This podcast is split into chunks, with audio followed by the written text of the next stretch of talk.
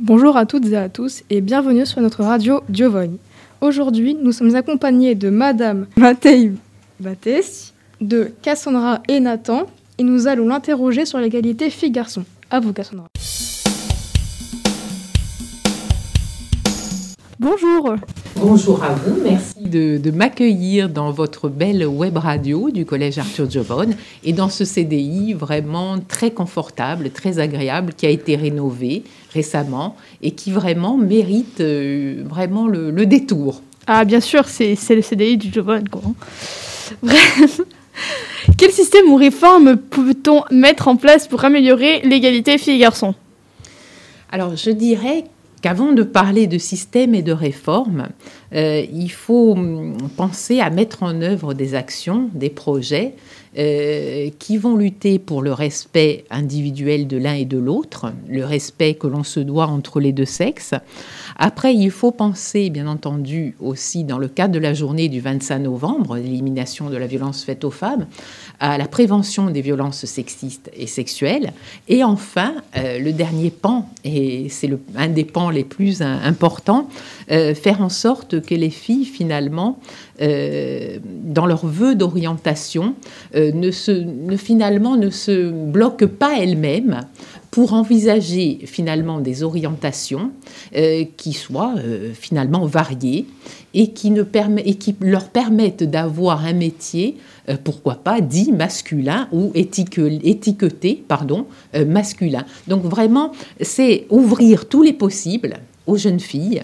Alors c'est vrai qu'il n'y a, pas, a pas de réforme à proprement parler, mais il y a quand même une convention interministérielle ça veut dire que tous les ministères se sont penchés sur ce sujet-là, euh, avec ces trois sujets hein, que je vous ai cités, respect de l'autre, respect individuel, prévention des violences sexistes et sexuelles, euh, finalement œuvrer euh, pour l'orientation, ces trois sujets pour faire en sorte que l'égalité, finalement, soit réelle entre les filles et l'orientation. Et ça passe vraiment par une orientation choisie et euh, essayer de travailler autour des métiers dits genrés, en fait.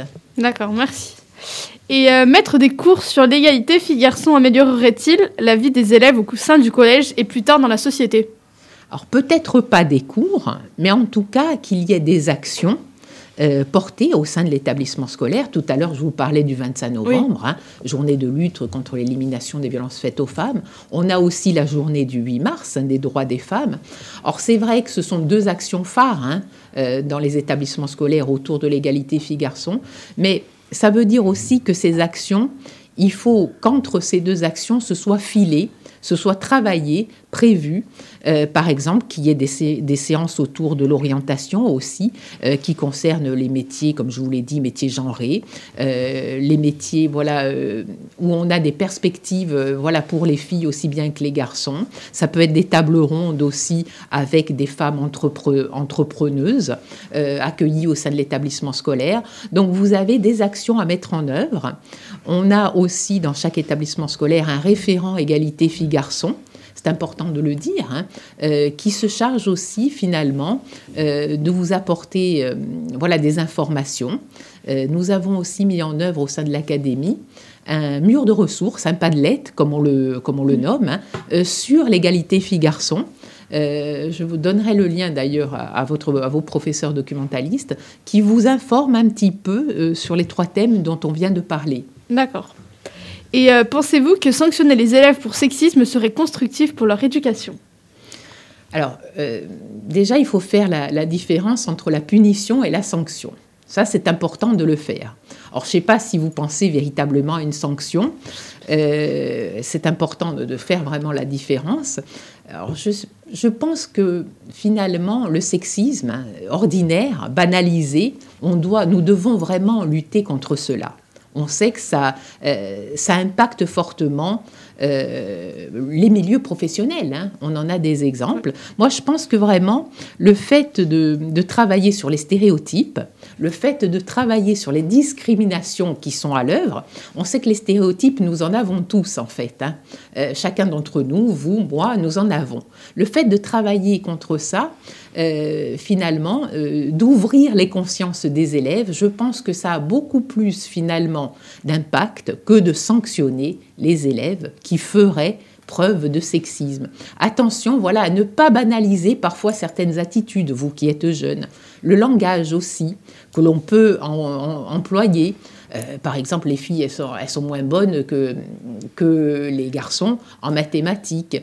Euh, une jeune fille qui aurait une tenue, euh, on va une, une jupe courte, attention, c'est son choix. On doit respecter ce genre de choses. Donc ça passe vraiment par, euh, par un travail à construire au sein de l'établissement scolaire et à mettre en œuvre notamment au sein du comité d'éducation à la santé et à la citoyenneté. Vous savez, ce comité dans chaque établissement scolaire qui doit prévoir des actions avec les élèves, avec les personnels, avec les parents d'élèves, pour qu'il y ait une, une petite programmation liée à l'égalité filles-garçons.